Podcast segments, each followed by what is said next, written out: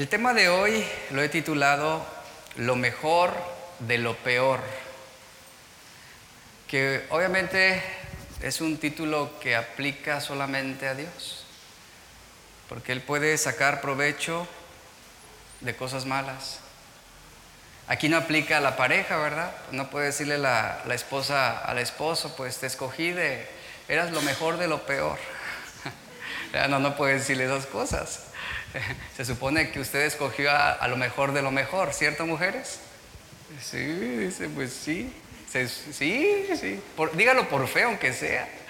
Dígalo, por fe escogí lo mejor. Lo mejor de lo peor. Mire, aquí hay una gran reflexión en este capítulo 7. Realmente fue un poco complejo el poder desglosar lo que, lo que Salomón estaba intentando mostrar. Eh, vimos en el capítulo 6, deje ponerme tiempo porque luego... En el capítulo 6 vimos cómo ya Salomón reflexionó que la prosperidad no siempre es lo que parece ser. Y en este capítulo 7 ahora Salomón reflexiona que igualmente es cierto que la adversidad no siempre es mala. Así como una persona próspera no siempre está bendecida por Dios, lo mismo es un cristiano que está pasando por tiempos de adversidad, puede estar siendo bendecido por Dios en esa etapa de su vida, en ese tiempo de prueba.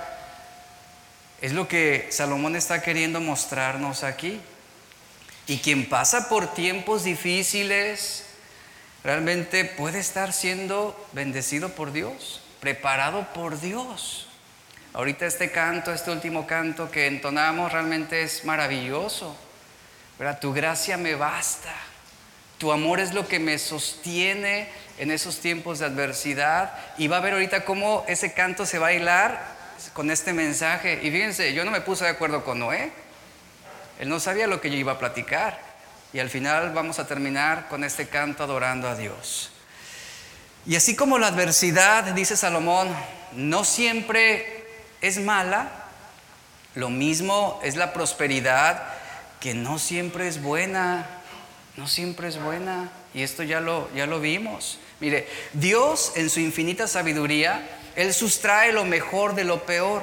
Y Dios puede ponerte en situaciones adversas para luego bendecirte. Dios sustrae lo mejor de situaciones difíciles y las dificultades de una vida mortal, porque todos estamos aquí en esta tierra, somos carne. Las dificultades en esta vida tienen el propósito de humillarnos, el propósito de quebrantarnos, el propósito de revelar lo que hay en nuestros corazones, pero también cumplen el fin de refinarnos, de purificarnos y de bendecirnos. ¿Y de qué va a determinar el resultado? De la actitud correcta que, tengamos. De eso se va a determinar el resultado. Es así como Dios nos va a bendecir de la mejor manera, en cómo usted responde, en cómo tú tengas una actitud adecuada en los tiempos de adversidad. La palabra adversidad eh, es un término que el diccionario lo traduce de la siguiente manera, infortunio, desgracia, desventura, desdicha, fatalidad, infelicidad. Eso es lo que se traduce de la palabra adversidad y creo yo que todos hemos atravesado tiempos de adversidad en la vida, todos. ¿Quién dijo que la vida era fácil? ¿Quién dijo? ¿Quién dijo que cristiano sería fácil? La vida de cada uno de nosotros está llena de altibajos. Luchamos, tenemos luchas constantes, enfrentamos dolor en este mundo, tristeza, muchos planes se desbaratan, muchas promesas se incumplen, muchas bendiciones que no siempre se perciben como bendiciones son las que a veces nos acarrean problemas y la vida del cristiano en muchos sentidos, en muchos sentidos es desfavorable.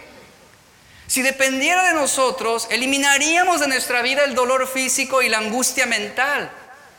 Si dependiera de ti de mí, cerraríamos la puerta a la incertidumbre y la ansiedad. Lo cierto es que todos seremos puestos por caminos espinosos, empinados y estrechos, en los cuales será puesta a prueba nuestra fe. Ahora, no olvidemos que en la sabiduría de Dios, todas las cosas, ¿cómo? Obran para bien, y lo acabamos de cantar. Todas las cosas obran para bien, Romanos 8:28. Tenemos el ejemplo de José, un joven vendido por sus propios hermanos, comprado como esclavo, puesto en, en la cárcel injustamente, para después que ser bendecido por Dios. Fue proclamado gobernante de Egipto. José fue bendecido porque no se resistió a la soberanía de Dios en su vida. Ahora Salomón nos plantea aquí lo mejor que puede surgir de lo peor. Espera por lo mejor, iglesia. Espera por lo mejor, pero como alguien decía, pero también prepárate para lo peor. Dios permite que sucedan cosas malas a gente buena, ¿sabías esto? Dios lo permite. Porque todo lo que Dios permite es necesario es necesario. Y uno de los argumentos más comunes que utilizan especialmente los ateístas para desafiar a los cristianos es el llamado problema del dolor y del sufrimiento. Ellos argumentan, si tú me dices que hay un Dios todopoderoso y amoroso, ¿por qué están sucediendo cosas malas? En nuestra idea de Dios, ¿por cuál estándar tú defines cosas buenas y cosas malas. ¿Sobre qué estándar tú lo estás definiendo? Yo pregunto, ¿hay provecho en cosas malas? Respondan, ¿hay provecho en cosas malas? Lo hay. ¿Hay perjuicio en cosas que nosotros consideramos buenas? Exacto, también.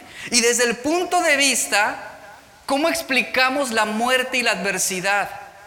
¿Como algo bueno o como algo malo? Desde nuestra perspectiva y nuestro estándar de Dios, escuchen, nuestro estándar de Dios, tanto la muerte y la adversidad no son buenas, son malas.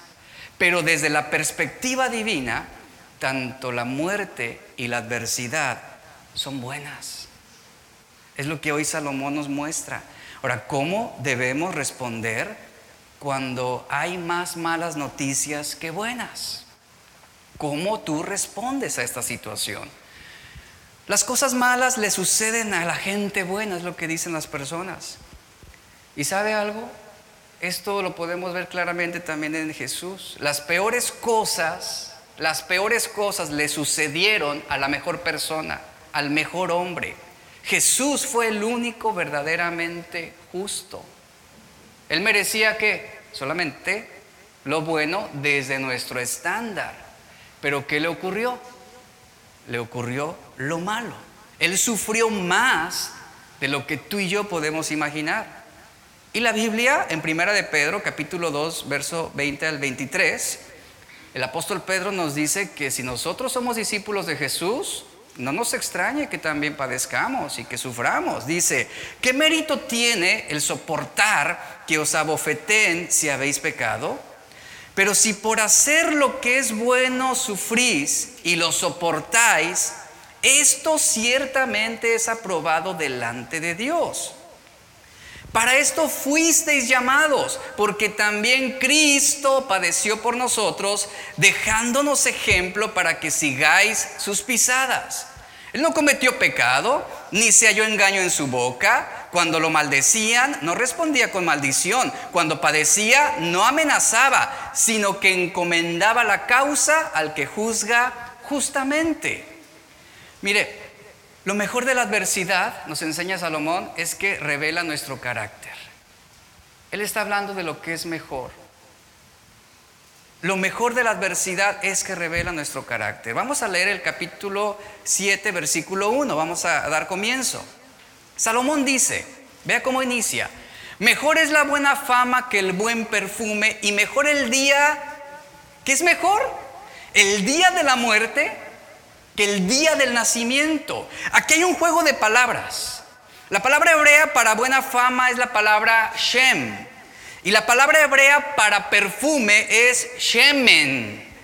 Lo que está diciendo Salomón es que una buena shem, una buena fama, un buen nombre, es mejor que un precioso shemen, es decir, una preciosa o una dulce fragancia. Esto por supuesto se está refiriendo a un perfume. ¿Qué es lo que hace un perfume? ¿Qué es lo que hacía una fragancia y qué hace actualmente? El perfume tiene ciertas propiedades para atraer a los demás. Un perfume, ¿qué hace? Te hace oler bien. ¿Por qué te perfumas? Porque en su momento cuando eras joven usabas el siete machos? Porque te decían que, que ibas a ser irresistible ante las muchachas, ¿no? O el Estefano, Estefano, Estefano, Estefano. Ese era el que mi papá usaba. Por eso me acuerdo mucho. Entonces date cuenta que una, que una fragancia específica tiene una esencia muy clara, muy definida. Y cuando tú utilizas un perfume, lo haces para oler bien y te da una identidad. Fíjate, eso es interesante. Te da una identidad cuando usas una fragancia específica. Con el tiempo, por ejemplo, las personas comienzan a relacionarte con ese aroma. ¿Les ha pasado? ¿Les ha pasado? Te relacionan con el aroma y, aunque tú no estés presente, si lo huelen en otro lugar, dicen, ay, huele a la hermana chonita, ay, me mareó, pero... O sea, identificas por el aroma y lo relacionas con una persona y así es como la gente comienza a relacionarte. Mire, una fragancia puede provocar emociones evoca sentimientos, recuerdos y también atracción. Genera, el olor genera ciertos impulsos sensuales. Las fragancias son creadas para generar impresiones. Y muchas veces juzgamos a una persona en la función de su aroma. Una fragancia puede cambiar hasta tu forma de actuar. Es increíble. Puede ayudarte a conseguir un trabajo y hasta tener una novia. Simplemente porque huele rico. Una fragancia puede desencadenar una personalidad que no posees. De repente te sientes el galante, ¿verdad? Así el, la última Coca-Cola en el desierto y te posas ahí en los pasillos de las plazas comerciales. Entras a Liverpool y te saturan de fragancia y entras empoderado. ¿Qué voy a comprar? ¿Cuánto tienes? 100 pesos. No, no te ajusta para nada aquí. Te empodera. Eh, tú ves los anuncios de perfumes, cómo intentan convencerte de que rociándote con un poco de cierto aroma, harás que los demás reaccionen atraídos hacia ti. Mire, según Giorgio Armani, él dijo lo siguiente, una fragancia tiene el poder de transformar nuestra actitud. Pues esto es algo interesante. Y las personas del sexo opuesto, es la idea que trae esto, pues nos van a seguir a rastras, simplemente por la fragancia o el perfume que tenemos. Y como dicen los, como, muestran los comerciales, vamos a encontrarnos en situaciones románticas llenas de deleites sensuales simplemente por comprar un perfume. Es la idea que se nos vende. Y Salomón está diciendo algo importante aquí. Que un buen hombre, una buena fama, realmente es más atractivo que un perfume es más atractivo que una fragancia. No es como el perfume, un buen nombre, una buena fama, no es como un perfume que no hace nada que realmente te comprometa a ser una persona íntegra, honesta. Un buen hombre perdura. Un buen hombre habla de integridad, de valores, de ética. Un buen hombre atrae. Es lo que está diciendo aquí. Incluso el más pobre de entre nosotros puede tener una buena fama una buena fama de integridad, de confiabilidad, de amor a Dios. Cuando hay aflicción y adversidad, ¿qué vale más? ¿Un buen carácter o dar una buena impresión? Es lo que está diciendo aquí Salomón, ¿qué es más importante? Y luego eh, Proverbios 22.1 dice, más vale el buen nombre que las muchas riquezas, y la buena fama vale más que la plata y el oro. Y la única manera de tener un buen nombre, ¿sabe cuándo es? Cuando recibimos el perdón de Dios. Esa es la buena fama del cristiano. Cuando Dios cambiaba el nombre de una persona y le daba uno nuevo, era para establecer una nueva identidad. Dios cambió el nombre de Jacob, significaba suplantador por el de Israel, que significa tener poder con Dios. Ahí está una nueva identidad una buena fama, un buen nombre. Otro caso es Jesús cuando cambió el nombre de Simón, que significa Dios ha escuchado, se lo cambió por el nombre de quién? Pedro, que significa piedra. Este nuevo nombre revelaba una buena fama que trascendía más allá de simplemente atraer a los demás o mostrar un carisma. Después leemos en el versículo 1, dice, mejor, dice, es la buena fama que el buen perfume y después continúa diciendo, mejor el día de la muerte que el día del nacimiento. Versículo 2, mejor es ir a la casa del luto que a la casa del banquete porque aquello es el fin de todos los hombres y el que vive lo tendrá presente en su corazón. Mejor es el pesar que la risa, porque con la tristeza del rostro se corrige, se enmienda el corazón. Lo mejor de la adversidad, dice Salomón en estos versos, lo mejor de la adversidad, número dos, es que nos pone en perspectiva correcta. Si nuestro corazón no le pertenece a Dios, no importa cuántos bienes materiales tú tengas, no importa cuántos beneficios obtengas, no importa cuánto dinero acumules, realmente nada de esto tendrá importancia. Y yo te pregunto, ¿quién tiene tu corazón? ¿A quién le estás entregando tu corazón? Salomón asegura que vale más la pena, la pena que surge en un funeral que una fiesta o que un festejo. Vale más la pena pasar el tiempo en funerales que en festejos. ¿A quién le gustan los funerales? Yo creo que a nadie nos gusta. Los evitamos por obvias razones. Pero si nos invitan a una fiesta, a un festejo, eso sí nos gusta. Y hasta compramos ropa nueva, ¿verdad? Y, nos peinamos y nos arreglamos, porque vamos a celebrar. Y Salomón está marcando un contraste muy importante. Realmente es mejor pasar tiempo en funerales que en festejos. Así lo está declarando. ¿Por qué? ¿Por qué dice Salomón esto? ¿Por qué? Porque al todos morir, al todos morir, el hombre debería vivir teniendo presente continuamente el día de su, muerte. Yo le hago una pregunta en esta mañana. ¿Usted ha considerado el día de su muerte? ¿Usted ha puesto el día de su muerte en las manos de Dios? No sea como ese hombre rico, insensato, que ocupó su vida en enriquecerse, acumular, disfrutar y regocijarse, pero nunca consideró el día de su muerte hasta que Dios le dijo, necio, esta noche vienen a pedirte tu alma. Lucas 12:20. ¿Sabe? En realidad es algo que evitamos por obvias razones. Ninguno queremos morir. Ninguno queremos enfrentarnos al dolor de la muerte. Ninguno queremos pensar que dejaremos de existir en este mundo. En realidad, no consideramos, no pensamos en el día de nuestra muerte continuamente. ¿Por qué? ¿Por qué no? Porque pensamos que nosotros no merecemos sufrir. Porque en algún momento llegamos a concebir la vida como que eh, nosotros no vamos a morir. Pero olvidamos algo, que la historia humana es un registro de injusticias, de crímenes, asesinatos, enfermedades, guerras, injusticias. Y que fuera de Dios solamente habrá pequeñas dosis de felicidad. ¿Qué es lo que, qué es lo que experimentó Salomón? Dios es más sabio que nosotros. Sabemos esto. Y por esa razón su juicio difiere considerablemente del nuestro y más en cuanto a lo bueno y lo malo.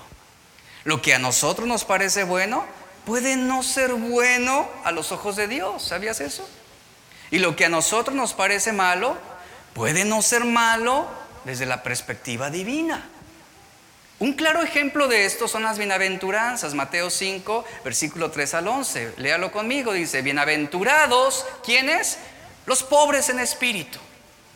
Eso es malo. Porque ellos, porque de ellos es el reino de los cielos. Luego dice, bienaventurados, ¿quiénes? Los que lloran. Porque recibirán consolación. Bienaventurados los mansos, porque ellos recibirán la tierra por heredad. Bienaventurados los que tienen hambre y sed de justicia, porque serán saciados. Bienaventurados los misericordiosos, porque alcanzarán misericordia. Bienaventurados los de limpio corazón, porque verán a Dios. Bienaventurados los pacificadores. Y para ser pacificador tú tienes que ceder, ¿cierto? Bienaventurados los pacificadores porque serán llamados hijos de Dios. Bienaventurados los que padecen qué? Persecución. Para Dios es buena la persecución. Para nosotros no. Bienaventurados los que padecen persecución por causa de la justicia, porque de ellos es el reino de los cielos. Verso 11. Bienaventurados seréis cuando por mi causa os insulten, os persigan y digan toda clase de mal contra vosotros, dice, mintiendo. Ahora usted lee esto y su mente pone una objeción. El problema reside en que nos hemos concentrado tanto en la bondad, la provisión y el amor de Dios, que hacemos interpretaciones falaces sobre la adversidad, sobre la perspectiva de Dios acerca de los tiempos malos, la perspectiva de Dios acerca de la enfermedad, la perspectiva de Dios acerca de la muerte. Ya que nuestro instinto de interpretación nos dice que prosperidad es aceptable y adversidad es inaceptable. ¿Eso qué causa? Un desequilibrio desarrollado en nuestro sistema ético. En otras palabras, nos sensibilizamos a lo que no duele y nos insensibilizamos al sufrimiento. Por eso lo cuestionamos, por eso lo rechazamos. Porque sentimos que no merecemos sufrir, que no merecemos la injusticia, que no merecemos el abuso, que no merecemos que nadie cometa pecado contra nosotros. Y es ahí donde decimos, es que yo no merezco morir, es que no merecía morir. Hay peores que él, hay gente realmente mala. ¿Por qué Dios, dicen las personas, por qué Dios permitió que mi tío, que mi papá o que mi mamá, siendo buena, muriera? Hay una perspectiva divina que nosotros no entendemos. Sentimos que tenemos el mayor derecho de no sufrir y nos sentimos con el derecho también de solamente recibir lo bueno y bendiciones y prosperidad y gloria a Dios. Pero Job lo plasmó así, Job 2.10, recibiremos de Dios el bien y el mal no lo recibiremos. En todo esto no pecó Job con sus labios, dice. Ahora muchos cristianos sienten el derecho de rechazar la adversidad. Es por eso que se conforman o que conforman su fe a un sistema de humanismo y sentimentalismo. ¿Quién puede entender los designios incomprensibles de Dios? ¿Quién? ¿Quién tendrá esa capacidad, ese, esa, e, e, ese conocimiento intelectual para poder entender los designios insondables, incomprensibles de Dios?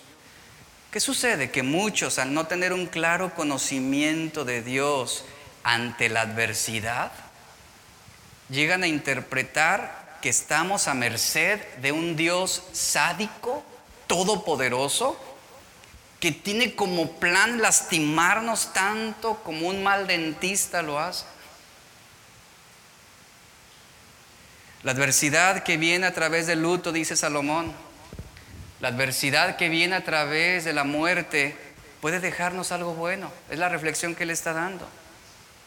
Cuando vamos a una casa donde abunda la comida, ¿qué hacemos? Disfrutamos, reímos, celebramos, pero no hay lugar para la reflexión.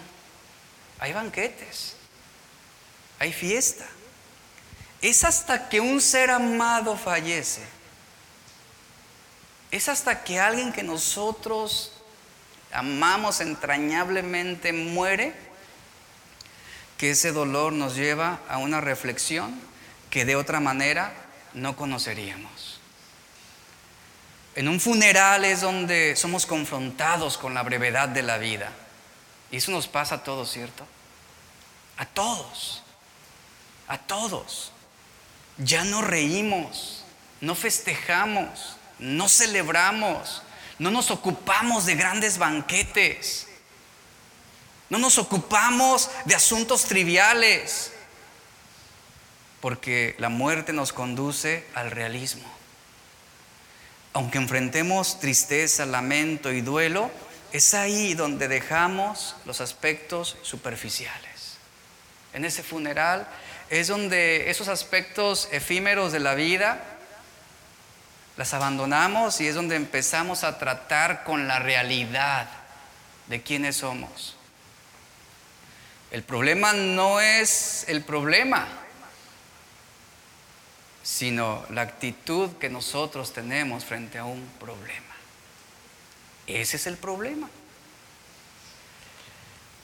¿Has puesto el día de tu muerte ante Dios? Yo te pregunto, ¿has puesto el día de tu muerte ante Dios? ¿Qué legado dejarás el día que tú no estés? Es una reflexión que en los funerales se dice mucho, ¿no? Eh, realmente, ¿qué es lo que quieres que las personas digan de ti? Que hablen de ti. ¿Qué es lo que tus hijos dirán? ¿Qué es lo que tu esposa dirá? Moisés reflexionaba, Salmo 92, enséñanos a entender la brevedad de la vida para que crezcamos en sabiduría. Hazme considerar, decía Moisés, hazme considerar los días de mi vida. Uno puede contar sus propiedades, uno puede contar su dinero, sus bienes, sus ingresos, sus ahorros, sus autos, pero nunca, escucha, nunca tú puedes contar los días de tu vida. Eso nunca lo vamos a poder hacer, porque es algo que no nos pertenece, es algo sobre lo cual no tenemos control. Y para el cristiano el día de la muerte, el día de nuestra muerte para el cristiano será algo glorioso, dice la Biblia. ¿Por qué será glorioso? Le voy a preguntar algo. ¿Cuántos esperan que Cristo venga? Díganlo. ¿Cuántos esperan que Cristo venga? Ah, ¿Cuántos esperan que Cristo venga? Ok, eso se escucha bien. La pregunta es, ¿Cuántos esperan el día de su muerte? Cambia la perspectiva. ¿Por qué motivo?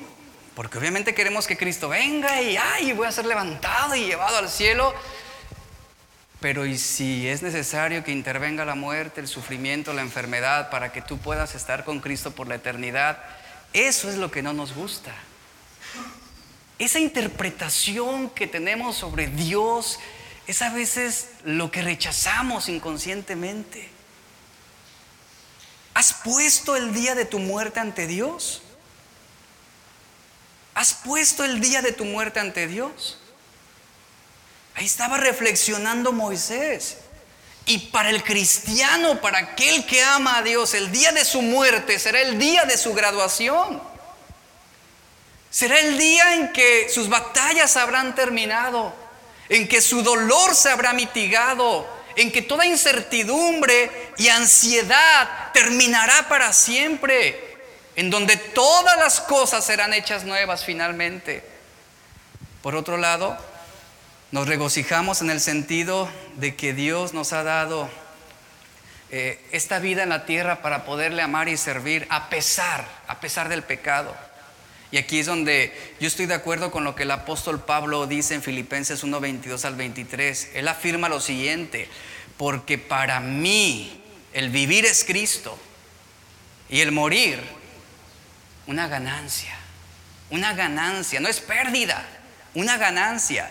Dice Pablo, pero si el vivir en la carne, es decir, en este mundo, en esta vida, si el vivir en la carne resulta para mí en beneficio de la obra, de lo que él hacía para Dios, de bendecir a muchos, Pablo dice, no sé entonces qué escoger, de ambas cosas estoy puesto en estrecho, teniendo deseo de partir y estar con Cristo, ¿qué tenía presente Pablo? El día de su muerte.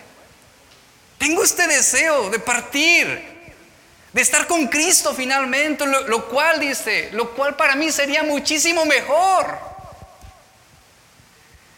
Y la muerte, ¿sabe qué es? La muerte es el fin de morir. Repito, la muerte es el fin de morir. En el día de la muerte del creyente, se acaba para siempre con la muerte. Y para quienes están con Dios, nunca más morirán, dice la Biblia. La vida es luchar, es batallar, es lamentar, es sufrir, pero la muerte es el final de ese conflicto. Con ella vendrá la paz. Cantábamos ahorita, vendrá el descanso. Con la muerte vendrá la vida eterna. Ya no más llanto, ya no más dolor, ya no más sufrimiento, ya no más lágrimas. Jesús lo dijo, Lucas 9:24, el que quiera salvar su vida, la perderá, pero el que pierda su vida por mi causa, la va a salvar. Los mártires que sufrieron y murieron a través de la historia, llamaron al día de su muerte el día de su nacimiento. ¿Sabe por qué? Porque ese fue el momento en que realmente comenzaron a vivir. Hablando espiritualmente. ¿Qué es una buena fama? Una buena fama es un nombre que está escrito en el libro de la vida del Cordero. Y eso es mejor que el más costoso de los perfumes. Eso es mejor. Y es mejor que el más suntuoso halago de los hombres. Jesús prometió tres recompensas para aquellos que vencieran a la iglesia de Sardis. Los que han demostrado ser fieles, aquellos que habían demostrado ser eh, fieles en su fe. La primera es que se vestirían con vestiduras blancas, que caminarían con Cristo, esto en Apocalipsis 3, 4 al 5, que caminarían con Cristo de blanco y la segunda y tercera promesa son las siguientes, donde dice el versículo 5, nunca borraré su nombre del libro de la vida. Eso es tener una buena fama, iglesia. Eso es tener un buen nombre. Nunca borraré tu nombre del libro de la vida y confesaré su nombre delante de mi Padre y delante de sus ángeles. Esa es la buena fama a la que debemos aspirar. Eh, el contexto de estas palabras en Apocalipsis es, el siguiente.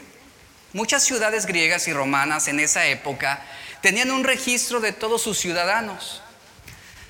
Cuando nuevos ciudadanos se trasladaban a la ciudad, que venían de otros lugares, ellos eran añadidos a ese registro. Si alguien moría, o era expulsado de la ciudad, o era declarado culpable de algún crimen, su nombre se borraba del rollo, del registro, del libro de la ciudad. Así que cuando Jesús habla acerca de un libro donde se escribirá nuestro nombre en la eternidad, él, habla de un registro de nombres. Y la gente de aquel tiempo entendía y tenía cierta familiaridad con este término. Ahora los cristianos del primer siglo se enfrentaron a la posibilidad real de que si se negaban a renunciar a Cristo, esto sería considerado un delito y su nombre sería borrado del registro de la ciudad donde vivían y ellos serían expulsados y serían considerados como criminales. ¿Y qué sucede? En esta carta de Jesús a los fieles creyentes en Sardis les está recordando les está recordando de que es posible, es posible que su nombre, sí, hubiera sido eliminado de los nombres de la ciudad de la tierra por sus delitos, por sus crímenes, por sus pecados. Y Jesús les dice a esos creyentes, pero aunque los hombres borren sus nombres de ese registro, de ese libro de la ciudad, sus nombres nunca, por la fe, nunca serían borrados del registro que está en los cielos. Ahí está. Esa es la esperanza que tú y yo tenemos en Cristo Jesús. Porque somos justificados por la fe. Y ya no hay más condenación. En este mundo pueden eliminar nuestro nombre de ese registro. En este mundo nos van a acusar de crímenes. A todos, de pecados, de inmoralidades. Pero cuando hemos venido a Cristo y hemos nacido de nuevo, Jesús está diciendo, tu nombre nunca será eliminado del registro que hay en los cielos. Esa es la buena fama del cristiano. Puedes tener tu nombre en la lista de los miembros de una iglesia y terminar en el infierno, ¿sabías eso? El libro de la vida es el libro que realmente importa. Es ahí donde el buen nombre perdurará. Cuando todo esté dicho y hecho, Nuestro nombre estará en la lista, en ese libro de la vida. No te preocupes si tu nombre está o no en la lista de la membresía de una iglesia, eso no garantiza la eternidad. Jesús dijo en Mateo 7, 22 al 23, y muchos me dirán en aquel día, Señor, Señor, Señor, Señor, ¿qué? Pues yo iba a casa a oración los domingos. Señor, Señor, yo profeticé en tu nombre, en tu nombre eché fuera demonios, en tu nombre hicimos muchos milagros. Y Jesús les calla las palabras, Jesús les calla la boca. A ver, Espérenme, les voy a declarar lo siguiente, no los conozco. Nunca los conocí. Apártense de mí, hacedores de maldad. ¿Por qué los rechazó el Señor? Hicieron milagros, prodigios, sí, pero su nombre no estaba escrito en el libro de la vida. En reflexiones anteriores, la esperanza de encontrar sentido a la vida para Salomón estaba en las riquezas, en el placer, en el poder y la sabiduría. Ahora Salomón nos está poniendo frente a una verdad innegable estar frente a la muerte. Eso es lo que le da sentido a nuestra vida. ¿Realmente nuestro nombre está escrito en el libro de la vida? ¿En qué nos estamos ocupando? Dice el versículo 4, capítulo 7, verso 4, dice, el corazón de los sabios está en la casa de luto, mas el corazón de los insensatos en la casa donde reina la alegría. ¿Cómo puede la tristeza, la adversidad y el dolor conducir al gozo y a la sabiduría? Bueno, cualquiera que haya pasado por una prueba dolorosa, una adversidad, lo sabe perfectamente. Sabemos que la, que la adversidad, que el dolor, que la tristeza, que la prueba nos puede conducir al gozo nos puede conducir a la sabiduría. Jesús en Juan 16, versos 20 al 22 dijo, de cierto, de cierto os digo, que vosotros lloraréis y lamentaréis, y en cambio el mundo se alegrará. Pero aunque vosotros estéis tristes, ¿qué dice? Vuestra tristeza se convertirá en gozo. ¿Qué está, sucediendo aquí? extrayendo lo mejor de lo peor. Vuestra tristeza se convertirá en gozo. Y luego pone el ejemplo, el versículo 21 de la mujer. La mujer cuando da a luz tiene dolor porque ha llegado su hora. Pero después que ha dado a luz a un niño, ya no se acuerda de la angustia. ¿Por qué? Por el gozo de que haya nacido un hombre en el mundo. También vosotros ahora tenéis tristeza, pero os volverá a ver y se gozará vuestro corazón y nadie, nadie, repite esto, nadie os quitará vuestro gozo. Pueden eliminarte de cualquier club, pueden eliminar tu membresía de una sociedad, pero no del libro de la vida cuando estamos en Cristo.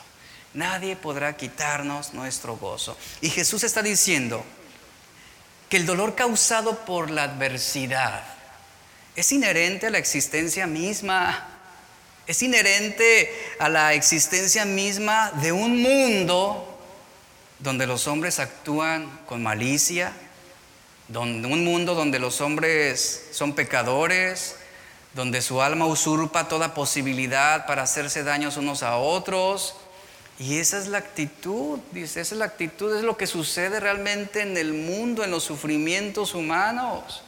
Son los hombres y no Dios quienes blasfeman, quienes calumnian, quienes mienten, quienes golpean, asesinan, quienes producen instrumentos de tortura, látigos, armas, bombas, armamento. Y la adversidad para el cristiano es como la medicina un mal sabor, ciertamente, pero necesario para sanar. Esa es la perspectiva de la, de la adversidad. Después en el versículo 5 al 8, Salomón dice que lo peor, cuando respondemos inadecuadamente, lo peor de la adversidad es que nos va a convertir en necios, si no respondemos eh, correctamente. Versículo 5, vamos a leer. Vea lo que dice, mejor es oír la reprensión del sabio. Tome en contexto que estas palabras son sobre un, contexto de, de muerte, de adversidad, de sufrimiento.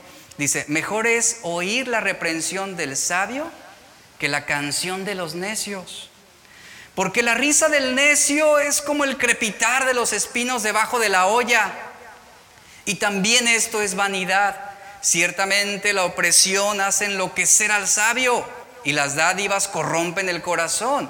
Mejor es el fin del negocio que su principio. Mejor es el sufrido de espíritu que el altivo de espíritu. Eh, Salomón está plasmando aquí algo bien importante cuando atravesamos tiempo de adversidad. Cuando estamos pasando un tiempo de prueba, dice, es mejor ser, ser aconsejado por un sabio que ser alabado por un necio. La risa del necio, dice, se apaga enseguida. Eh, como los espinos, dice, que crepitan en el fuego, hacen un gran ruido y están crepitando, pero son espinas secas que al ser puestos en la caldera se convierten simplemente en combustible que acelera su destrucción. Así es la risa del necio. Luego nos dice Salomón que ante la adversidad puede haber consecuencias desfavorables si no presentamos una respuesta adecuada. Porque quien tiene nombre de sabio puede verse tentado a recibir extorsión ante la desesperación. Y ese soborno que lo prospera en corto tiempo, finalmente terminará corrompiendo su corazón. Por eso dice, vale más la paciencia que el orgullo, es lo que está diciendo.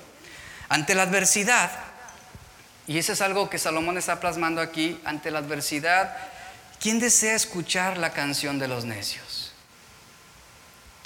Agar, la egipcia, se burlaba de Sara por ser una mujer infértil. La esposa de Job también cantó como una necia. La esposa de Job cantó y le dijo a su marido en el tiempo de prueba, ¿aún retienes tu integridad? ¿Y qué le cantaba? Maldice a Dios y muérete. Penina también le cantó a Ana. Dice la Biblia que la irritaba. Irritaba a Ana por no poder tener hijos. Y la molestaba al grado que Ana lloraba mucho y ni comer quería. Otro necio que cantaba fue Simeí, un hombre que sirvió en la casa de Saúl y un día salió al encuentro de David, quien le gritaba maldiciéndolo y tirándole piedras mientras le decía, fuera, le gritaba a David, fuera, fuera, hombre sanguinario, hombre indigno, hombre maldito. Ahí está el canto de un necio. Otro ejemplo, cuando Jesús estuvo ante Pilato, se escuchaba el eco el sonido del canto de los necios. Ahí estaba Jesús ante Pilato para ser juzgado y las multitudes gritaban a una, dice la Biblia, diciendo, crucifícalo, crucifícalo, crucifícalo, no merece morir. Ese es el canto de los necios. Ese es el canto del necio. Dice la Biblia que el necio da rienda suelta a su enojo, Proverbios 29, 11. También nos dice que los labios del necio son causa de contienda, su boca incita a la riña, Proverbios 18, 6. El necio propaga calumnias, Proverbios 10, 18. Y el que con necio se junta, dice, saldrá mal parado, Proverbios 13, 20. Ahora el necio, refiriendo a lo que dice Salomón, el necio nunca tendrá una palabra de esperanza. El necio nunca dará ánimo, nunca alentará, Proverbios 23, 12 dice, aplica tu corazón a la enseñanza y tus oídos a las palabras de sabiduría. Y tristemente hablando, a veces escuchamos más el canto de los necios que el consejo de Dios. Y tienes allá al compadre, a la comadre diciéndote, déjalo, ya abandónalo, ya fuiste muy paciente con él, retírate. Y ahí estamos, escuchando el canto de los necios en la escuela, en el trabajo, con la gente que no conoce a Dios. Y, Proverbios 23, 12 dice, aplica tu corazón a la enseñanza. Tus oídos aplícalos a las palabras de sabiduría. No escuches esos cantos. Si prestamos atención a la canción del hombre necio, terminaremos actuando como él. O creeremos sus mentiras Su canción finalmente será tan melancólica que nos terminará desalentando. Un canto que nos hará desviarnos con consejos inútiles, equivocados, incluso hasta consejos engañosos. La canción del necio puede, dice Salomón, puede enloquecer al sabio, puede incitarlo al soborno y puede destruir el corazón del justo si éste presta su oído a escucharlo. Y entre otras de las cosas de la adversidad, si no respondemos adecuadamente es que la adversidad nos va a apresurar al enojo. Dice el versículo 9. Continúa Salomón hablando, dice, no te apresures en tu espíritu a enojarte, porque el enojo reposa en dónde? En el seno de los necios. La versión traducción viviente dice, controla tu carácter, porque el enojo, el enojo es el distintivo de los necios. Y en la adversidad, fíjate, cuando pasamos tiempos difíciles de prueba, es bien fácil que detone qué? El enojo. Cuando no entendemos lo que Dios hace o cuando no tenemos la perspectiva correcta de la voluntad de Dios. Detona el enojo, detona la irritación, el cuestionamiento, la inconformidad. Y aquí Salomón está diciendo, controla tu carácter, porque el enojo es el, distintivo de un necio. Mire, el enojo detona cuando somos puestos en una situación que nos resulta confusa, como es el caso de la muerte. Ante la muerte, muchas personas se enojan con Dios muchas personas cuestionan a Dios y se sienten lastimadas, se sienten heridas. Cuando alguien muere, nos enfrentamos a sentimientos confusos que llevan nuestra resistencia emocional a un punto de descontrol. La impaciencia conduce a la ira. Una persona puede impacientarse para luego enojarse. El día de ayer estábamos viendo mi esposa y yo un, accidente reciente en Ecatepec, donde en el video se ve un motociclista que se acerca a un vehículo que iba en circulación y el motociclista lo que hace es golpear su retrovisor. El motociclista acelera. El conductor del vehículo, en su enojo, se ve en el video cómo acelera el vehículo y lo centra para investir al motociclista. Fue una acción con premeditación, alevosía y ventaja. Y se fue contra el motociclista, lo aventó, perdió el control del vehículo, se impactó con un puesto de papas, dejando a cinco personas heridas de gravedad y a un fallecido, un niño de siete años. Y todo, todo por no controlar el enojo. A eso nos lleva, es lo que está diciendo Salomón, contrólalo. Proverbios 14, 29 dice, el que tarda en airarse es grande, es grande en entendimiento, mas el que es impaciente de espíritu enaltece la necedad. En Génesis 4, 6 al 7 tenemos también una advertencia de parte de Dios. Entonces Jehová vio a Caín y le dice, Caín, cuando su ofrenda fue rechazada, él estaba enojado contra Abel. El Señor le dice, Caín, ¿por qué te has enojado? ¿Y por qué ha decaído tu semblante? Si hicieras lo bueno, no serías enaltecido, pero si no lo haces, el pecado está a la puerta, acechando. Con todo, tú lo dominarás. Ahí está el Señor advirtiendo. Y en esta vida bajo el sol, Debemos admitir la posibilidad de sufrimiento, pero ¿cómo vas a responder al sufrimiento? ¿Cómo vas a responder al día de la muerte? ¿Cuál va a ser tu actitud, por ejemplo, ante la prueba, ante la enfermedad? Entendamos, en esta vida bajo el sol, repito, hay toda posibilidad de sufrimiento. Es más, hasta nosotros mismos causamos sufrimiento generamos sufrimiento. Sin embargo, lo que está acentuando aquí Salomón es que cuando actuamos como necios, el enojo va a invadir el corazón Y no habrá balanza humana capaz de sopesar esta cuestión entre lo que es correcto y lo que es malo. Porque el necio se va a inclinar totalmente a hacer lo malo. La gente que enfrenta enojo por la adversidad dice o llega a pensar, hubiera sido mejor para mí no existir. Hubiera sido para mí mejor no haber nacido.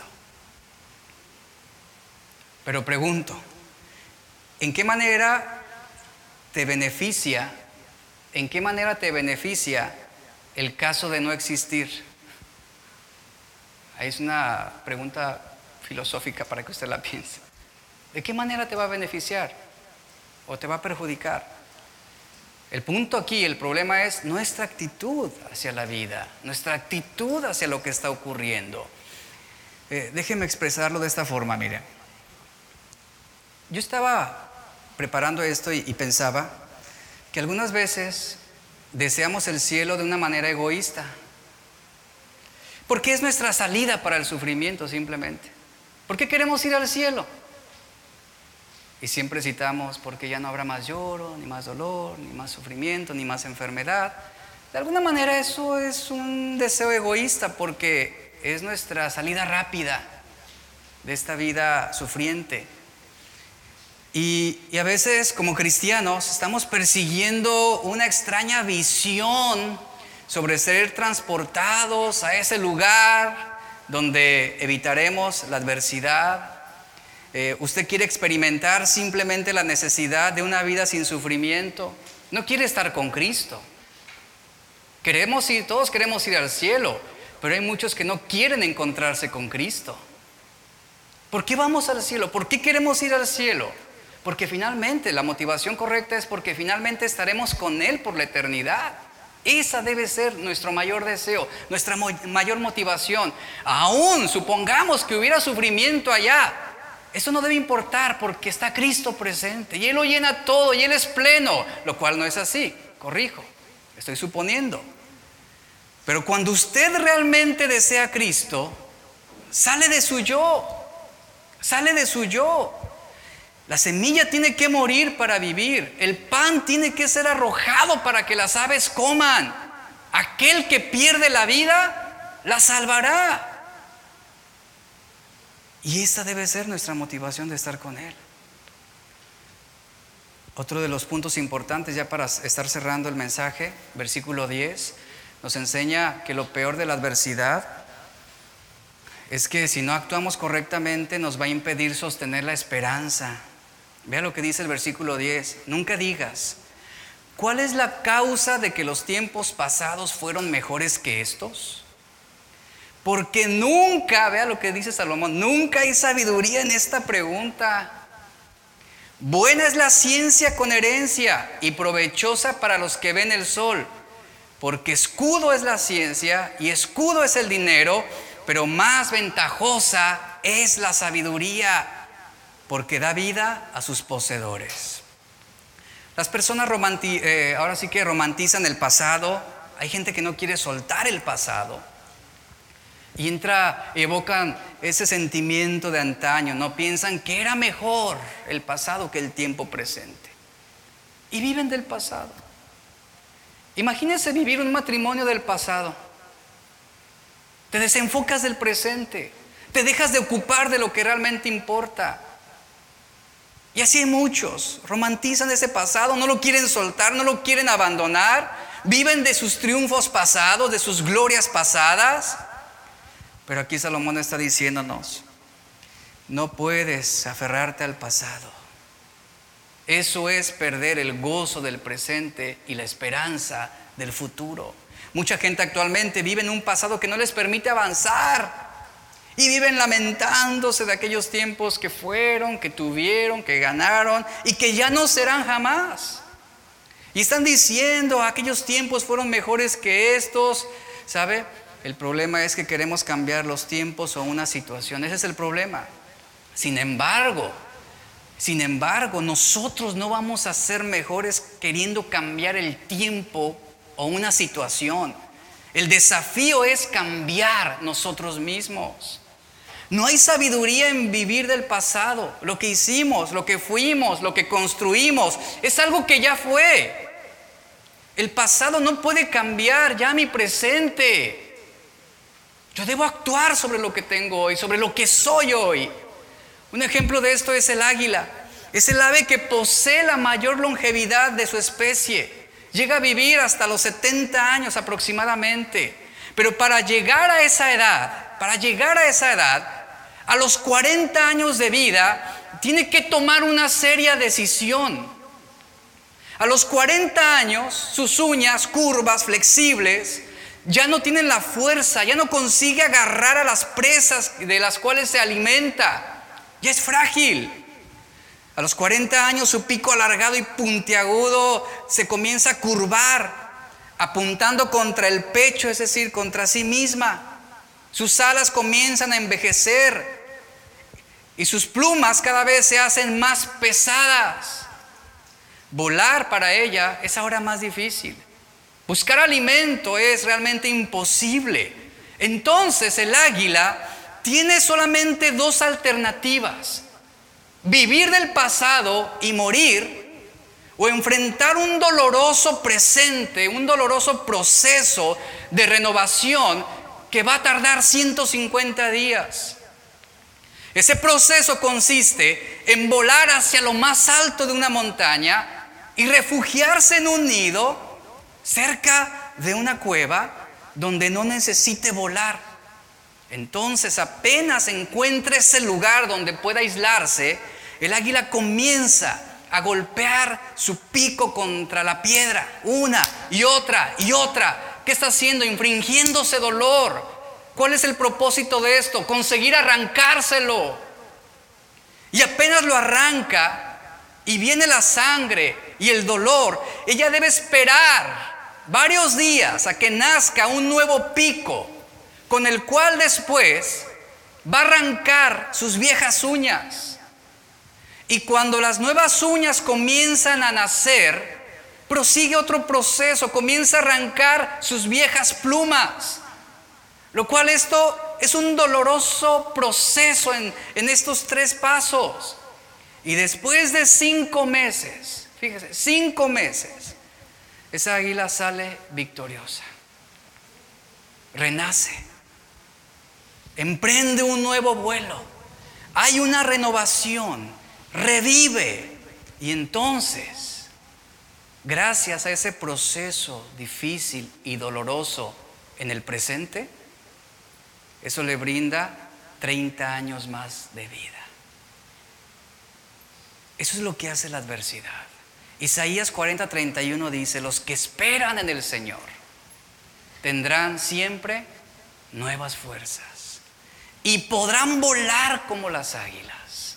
Correrán y no se cansarán, caminarán y no se fatigarán.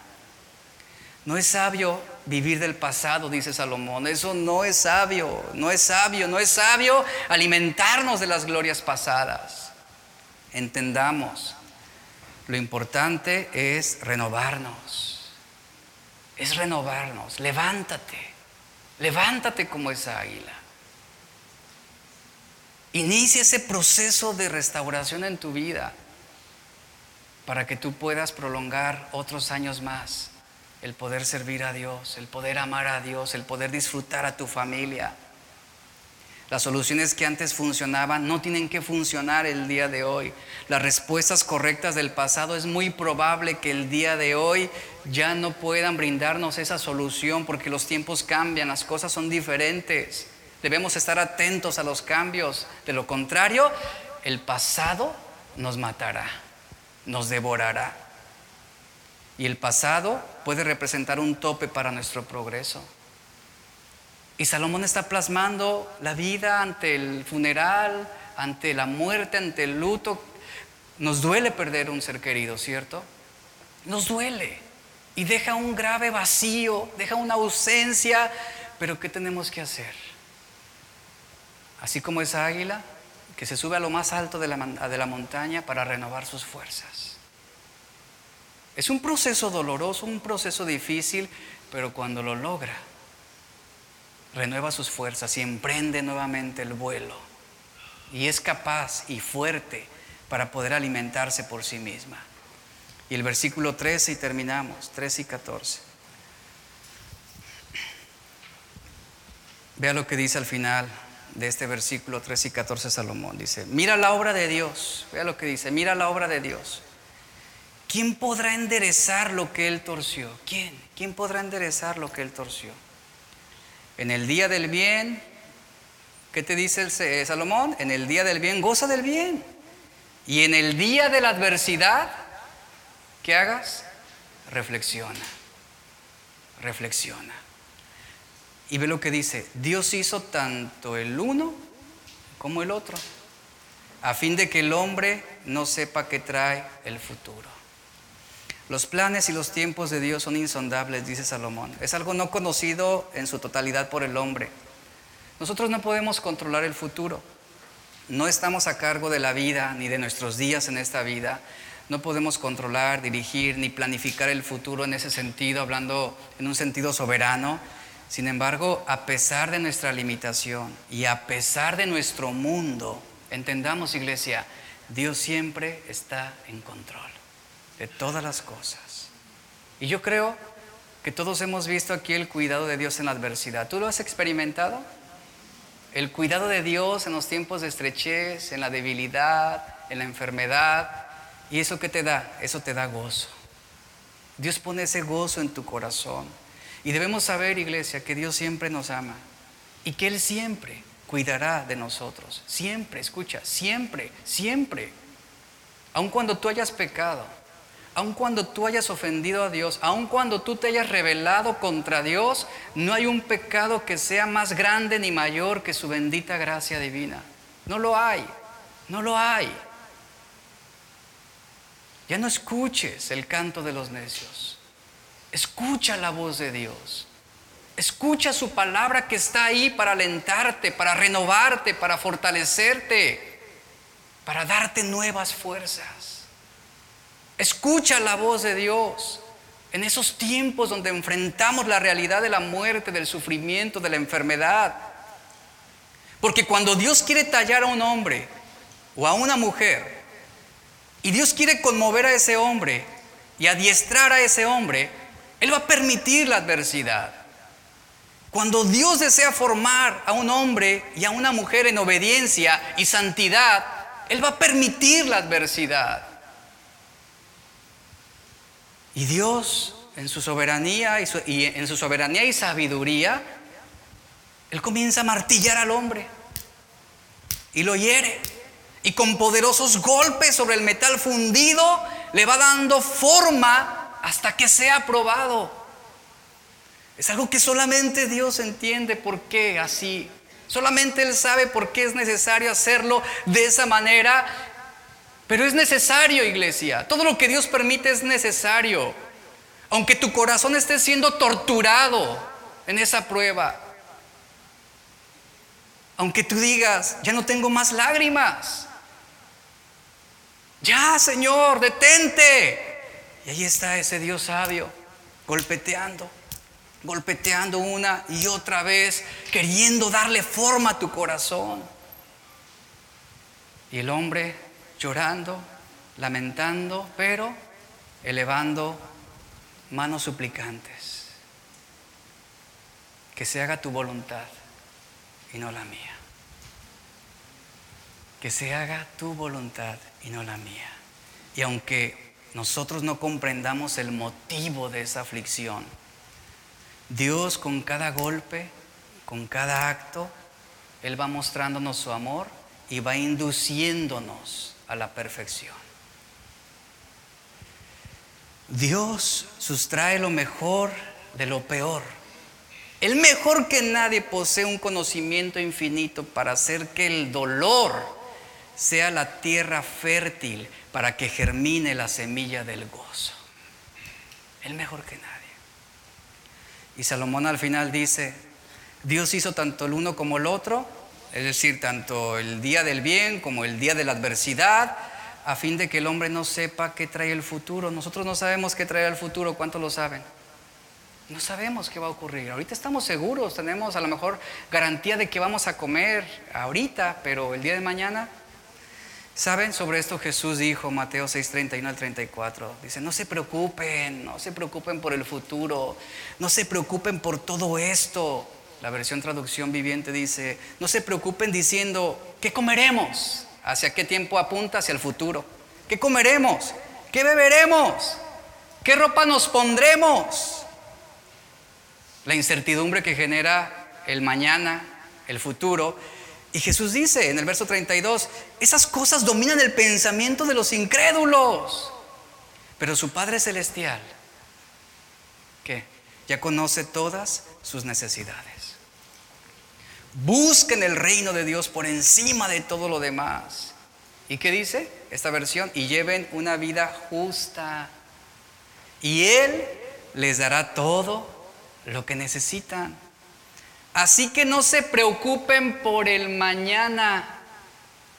Ahí está, no se preocupen por el futuro, porque el día de mañana traerá sus propias preocupaciones y los problemas del día de hoy son suficientes por hoy. Y en los tiempos de adversidad, Dios trae consuelo. Póngase de pie, por favor. Y vamos a terminar adorando con este último canto.